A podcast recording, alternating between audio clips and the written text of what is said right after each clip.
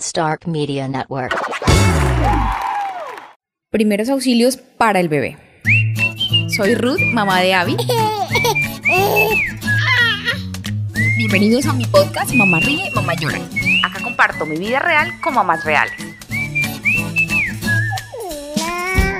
Bienvenidos todos los que nos escuchan No, pero ¿cómo así?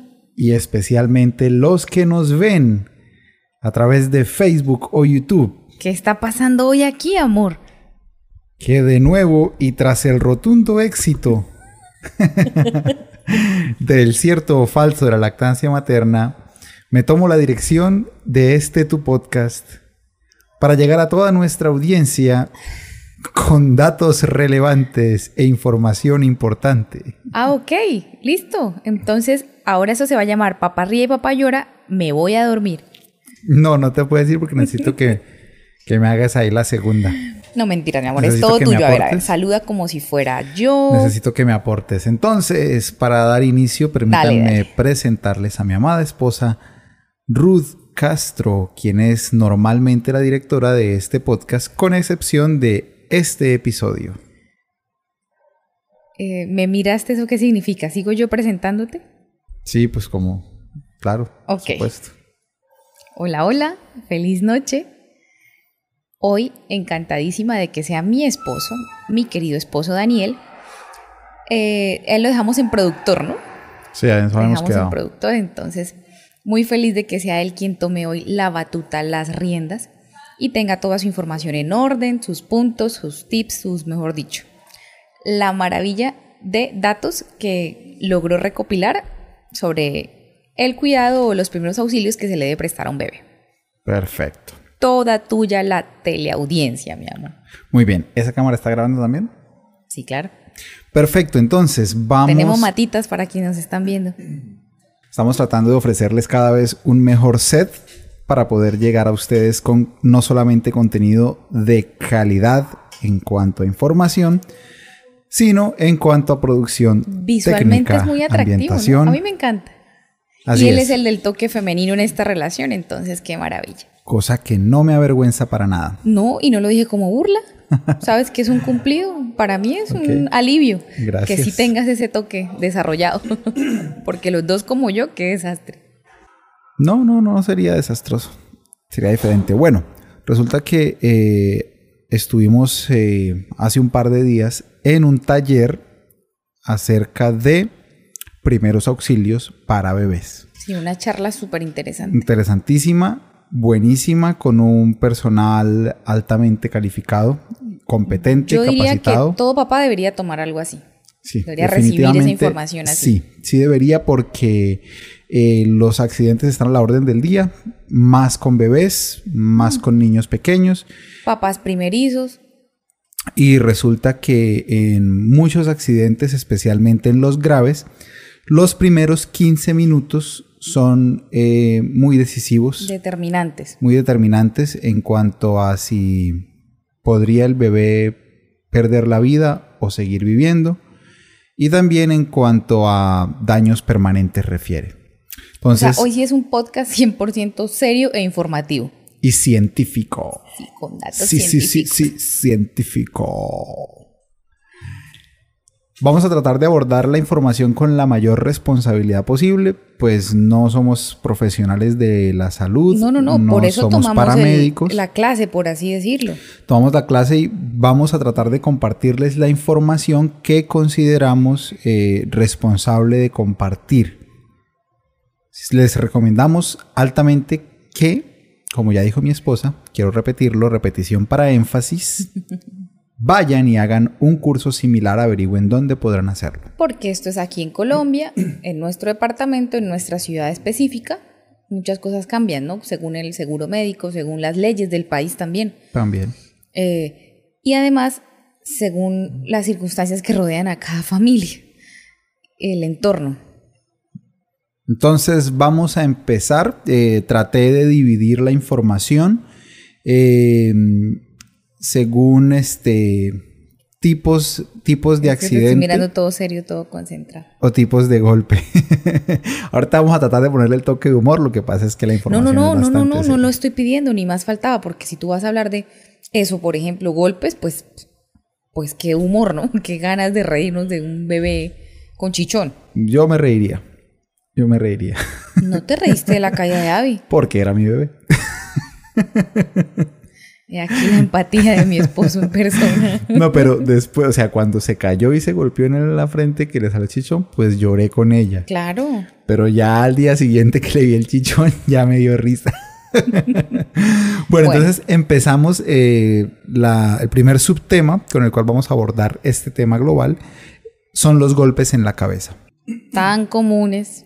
Resulta que como información inicial, el cráneo de los bebés no es tan rígido como el de los adultos, pues el hueso todavía no se ha terminado de desarrollar. Las células Sí. óseas aún están eh, inmaduras, por tanto son blandas. Así es que los golpes en la cabeza de los bebés no son tan graves como los golpes en la cabeza de los adultos. Claro, y esto se debe a que eh, la maravilla de la creación, ¿no? Estamos diseñados así para que a la hora de un parto natural vaginal, el, el cráneo pueda tomar como esa forma ovaladita o como ser más moldeable y ¡juic! Salga por la vagina. ajá. Por eso los Y- y bebés... tarda en ponerse duro, por así decirlo, en coger Sí. su fuerza total el cráneo. se termina de poner duro hasta que la mollera o fontanela, Fontanela. se cierra. Esa es la señal de que ya tiene su cráneo en- empezando madurez o poniéndose duro. Que tampoco hay una edad exacta para cuando se debe cerrar esta fontanela. Es correcto. Puede ser al año, a los 18 meses, casi a los dos años. Y saliéndonos un poco de tema y a modo de dato científico, ¡Mírenme! ¡Soy científico!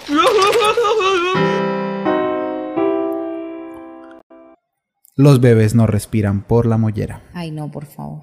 Pues esto Bueno. tendríamos que hablar el otro día Re- en mitos. y- reencaucemos, reencaucemos. Golpes no son tan graves en bebés así de pequeñitos, no como lo sería para un adulto.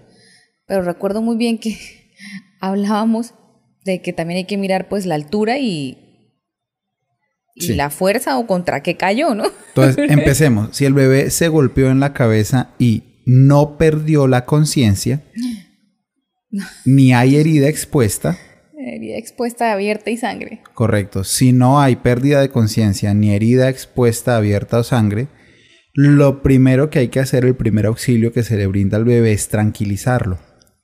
Sosiego. Lo que lo puede tranquilizar es Teta. un abrazo del papá Abrazo. o de la mamá, la teta de la mamá. Si no ocurrió con la mamá, eh, alzarlo, preguntarle, jugarle, tratar de divertirlo, Un entorno que le transmita seguridad. Calma tranquilizarlo. y que ya te voy a ayudar. Para eso, la persona que le brinda el primer auxilio debe estar tranquila, porque los bebés tienen una forma de sentir la paz y Pero la calma. por supuesto. Después de tranquilizarlo, si el bebé no perdió la conciencia ni hay herida expuesta, hay que revisar los reflejos en los primeros 15 minutos. O sea, tan pronto se tranquilice, hay que revisar los reflejos. ¿Y eso cómo se hace? Bueno, en un adulto, en un adulto normalmente se, se hace con la linterna en los ojos para ver si la pupila dilata. Se le pregunta cómo es su nombre, sabe qué día es hoy, sabe ¿Cuántos dónde estamos, tiene? cuántos Ajá. años tiene, en qué país estamos. Preguntas generales que hagan entender qué está razonando normalmente. Ajá. ¿Cómo hacemos eso con un bebé? No. Sencillo.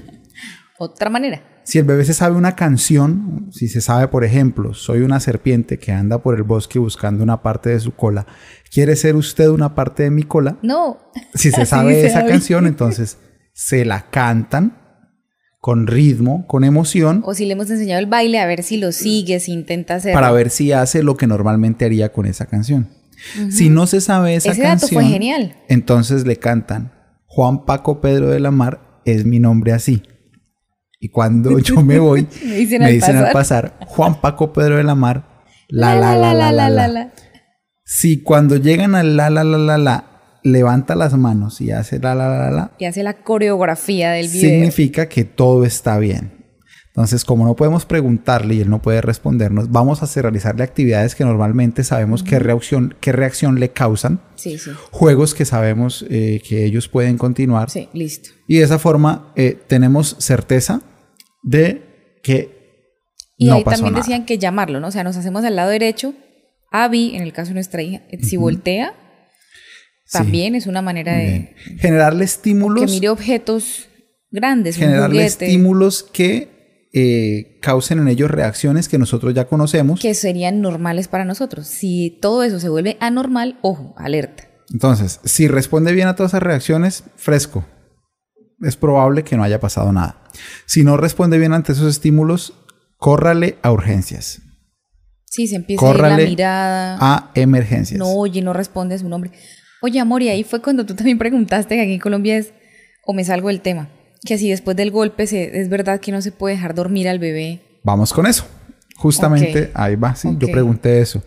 Eh, es preferible no dejar dormir al bebé durante una hora para monitorear la normalidad de sus actividades. No es porque quede con algún retraso. No es que porque que si se que duerme nos decían aquí las va a quedar bobo. No lo deje dormir porque el niño queda mal. queda bobo.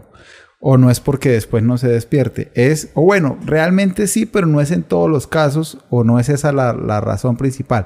Es para seguir moni- monitoreando toda su Claro, actividad, que siga saber- teniendo actividad No, normal. es que no pasó nada a los 15 minutos, que se duerma en la teta, pero resulta que a la media hora sí quedó mal y está dormidito.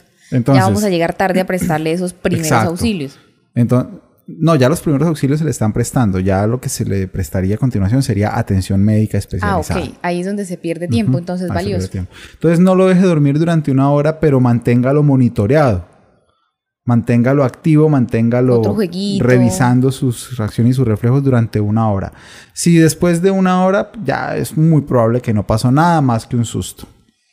Más que el llanto del papá. Más que el llanto. Por ver a su hija. ocurrió en la un hematoma, que es lo más probable que haya ocurrido un chichón, ya que se trata de un golpe que, en el que no perdió el conocimiento y no hay herida expuesta, de eso estamos hablando. eh, aplicar algo frío en el hematoma. Al aplicar algo frío, entonces eh, el flujo sanguíneo se reactiva y Le da alivio. le da alivio, por supuesto, el dolor y reduce el tamaño del hematoma. Mira que Evelyn nos daba un truco muy chévere. Si te acuerdas, Evelyn fue la enfermera encargada de hacer esto. Mm, eh, ha, hecho, ha hecho prácticas en sitios realmente difíciles, entonces hablaba con mucho conocimiento de causa. Y decía que coger una bombita, un globo, un, ¿cómo se le diría en otros países? Un globo, un globo de hule. y se rellena de gelatina, de gelatina recién preparada, batida, fresca. No importa la gelatina o la grenetina o como le digan en muchos países. No importa el sabor, el color, el, olor. olor. Y se rellena este globo y se pone en la nevera para hacer eh, nuestra propia bolsa de gel. Es, es un tip muy bueno. Bien. Porque si, quiere- no tenemos a mano o, o el dinero inmediatamente, tener la bombita del globito ya listo como frito, fresquito. papa, pero no porque la papa tenga propiedades eh, muy beneficiosas en este caso, sino porque es fría, Está entonces una fría. papa fría, póngasela un tomate frío, algo que usted tenga frío en la nevera, lo que sea que esté frío, no importa. Ok. No hielo porque puede quemarle la piel, el hielo quema la piel, o sea, Sí, porque es solo agua. daña el tejido. No, no es porque sea solo agua, es porque está tan helado que el tejido se puede Y congelar. si lo envuelven en un trapito, como hacen aquí muchas mamás, Con eso reduce el hielo y ya vamos a frío. No helado, frío. No, y también vamos al punto de que si el material no es correcto, el que, en el que está envolviendo el hielito, Si es abrasivo, pues va le va a hacer daño. más la piel de bebé o se le va a adherir a esa herida si quedó. ¿Tú has visto que eso segrega como un líquido blanquito la piel cuando se raspa, como una agüita? Bueno, es Sí. Bueno, que ya vamos ahorita a la parte de lo de heridas abiertas y lavados. Si no perdió la conciencia, si no hay herida expuesta, si reacciona bien ante todos esos reflejos, pero vomita, hay que ir a urgencias. ¿Algo pasó? hay que ir a urgencias. ¿Listo? Que quede muy claro. El vómito después de un golpe en la cabeza es un síntoma muy grave, por tanto hay que ir de inmediato a urgencias. Listo. A pesar de que reaccione bien ante todos los reflejos. Si no reacciona ante los reflejos, a urgencias. Bien. Urgencias es urgencias en todo el mundo. ¿cierto? Emergencias. ER, emergency, room, Sí. eh, urgencias. Hay algo que se llama el espasmo del sollozo y es cuando después de llorar el bebé se queda pegado así O sea, Y pasan 10, 15 después del segundos. golpe, que se queda pegado sí, sí, un se rato. queda, se queda ahí. Se queda ahí atorado con la uno dice, respiración. "Ah", se- va a poner morado si sigue así. Bien, resulta que eso no ocurre porque no le esté entrando el aire, todo lo contrario ocurre porque le entró demasiado aire y no es capaz de procesarlo en su aparato respiratorio. Entonces, Es siempre- más normal de lo que parece. equivocados. es muy Y empezamos a normal. soplarle y a echarle. sí, a- no, soplarle, cual es inútil. No. No es malo, no es contraproducente, solo es inútil.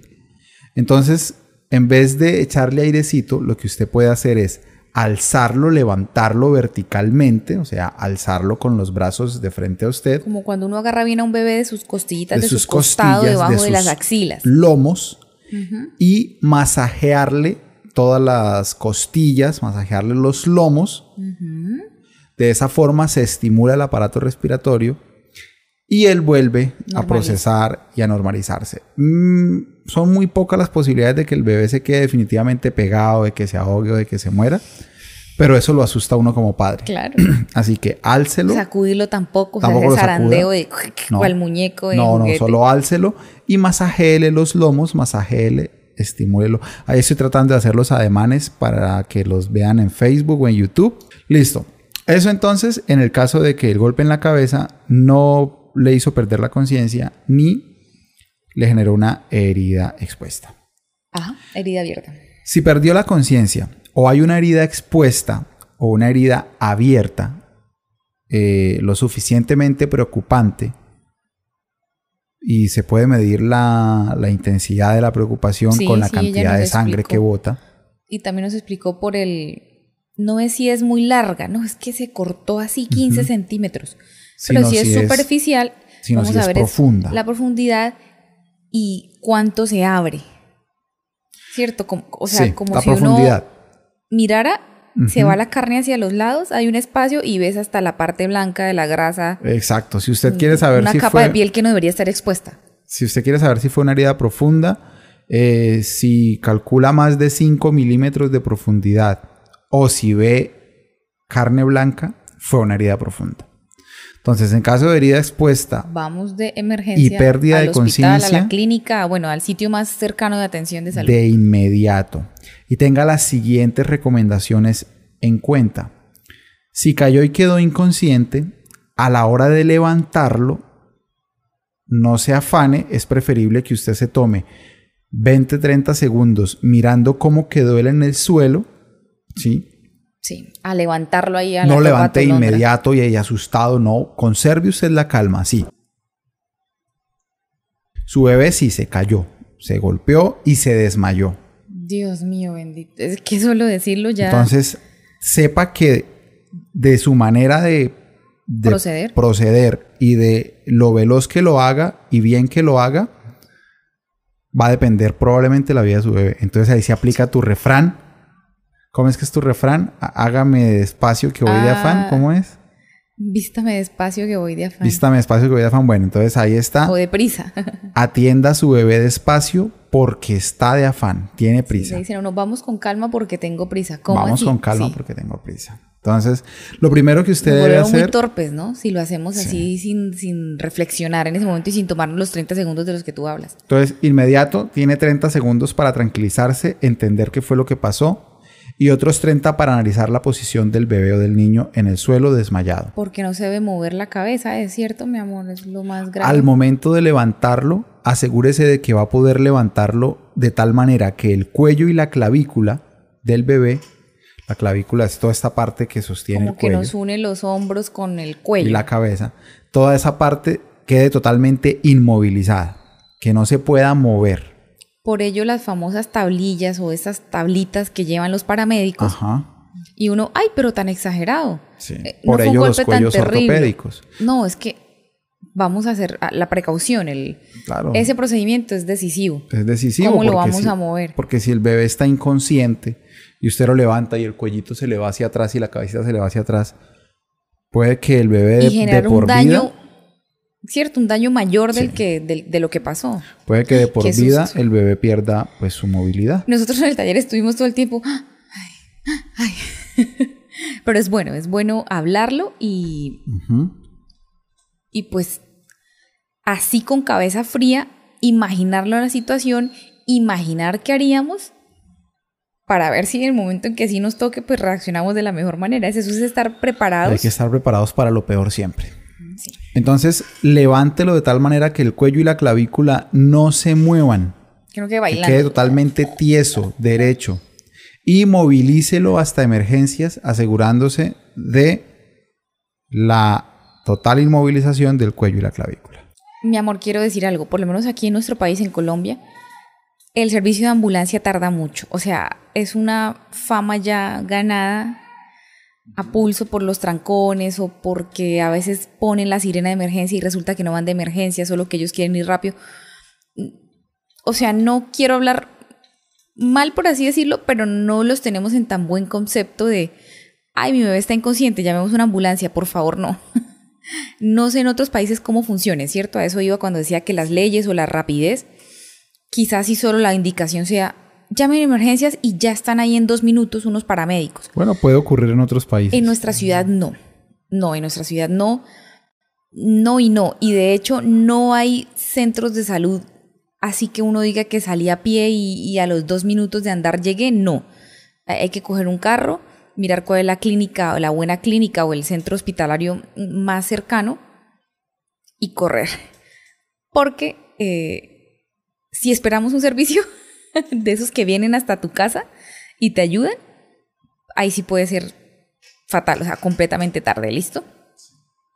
Eh, por responsabilidad de nuestra parte para con ustedes, no les vamos a recomendar ningún método de inmovilización, ningún método que les pueda asegurar este Creo que hay un curso para eso. Sí. Si un día sale y lo podemos hacer, maravilloso, yo feliz de aprender. Pero por ahora pues pueden investigar y si lo quieren hacer, El principio en todo esto es que el cuello y la clavícula del bebé queden inmovilizados. Eh, ojalá nunca se enfrenten a una situación de esas, pero si se enfrentan a ella, utilicen toda su creatividad, todo su ingenio y, y la mejor de las suertes para ustedes. Muy bien. Resulta que si no perdió la conciencia y no hay herida expuesta, pero hay una herida superficial, igual hay que atenderla. la puede atender. Si usted, eh, lo recomendable es que se vaya para la clínica. Pero si usted ve que es una raspadura en la rodilla, Como lo que le pasó a Abby, O una fue en la raspadura frente, en pero la fue frente. solo...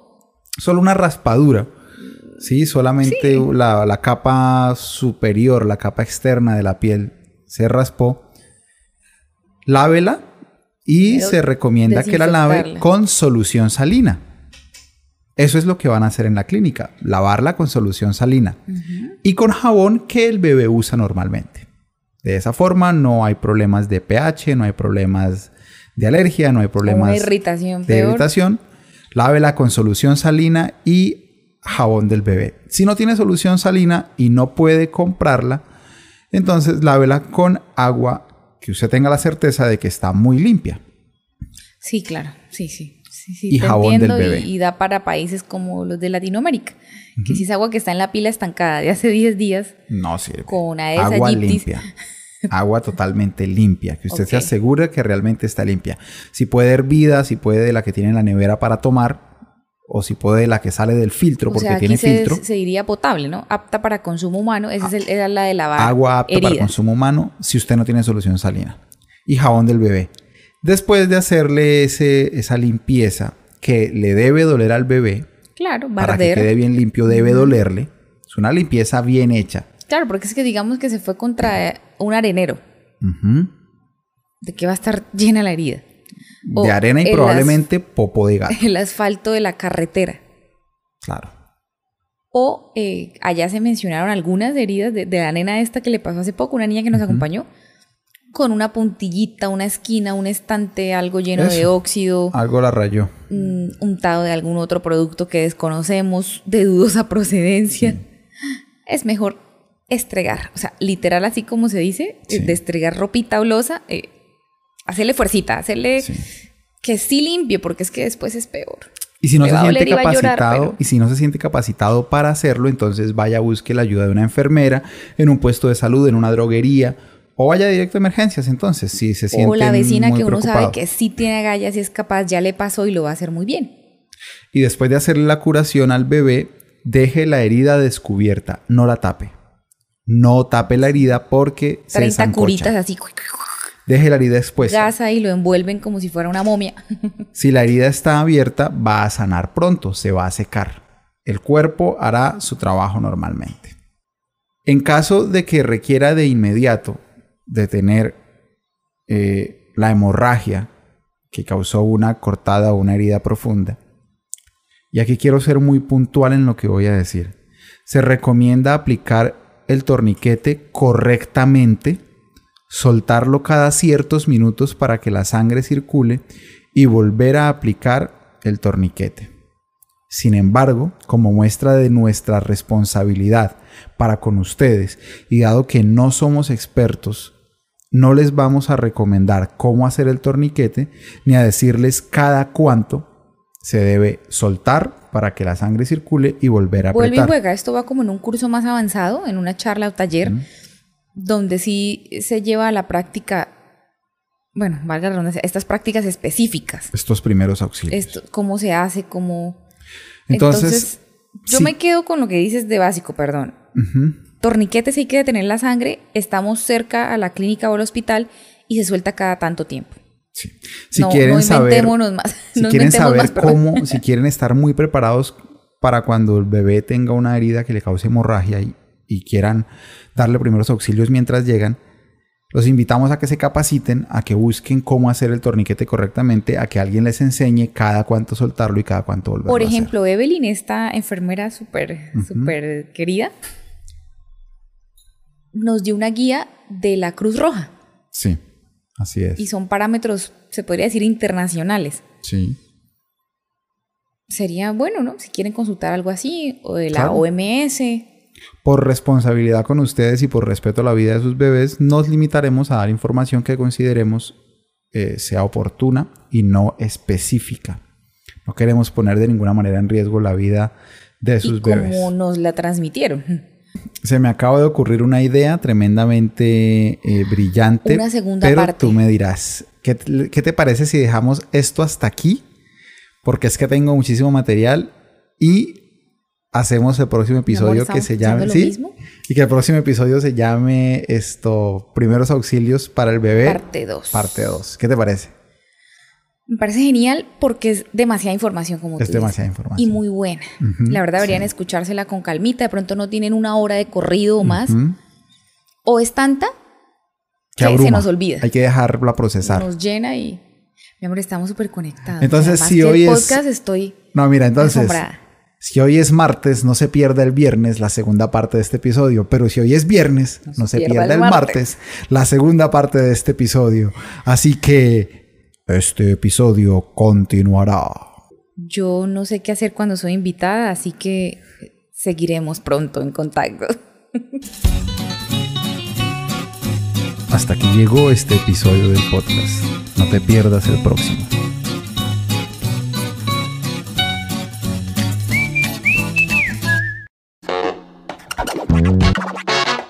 Stark Media Network.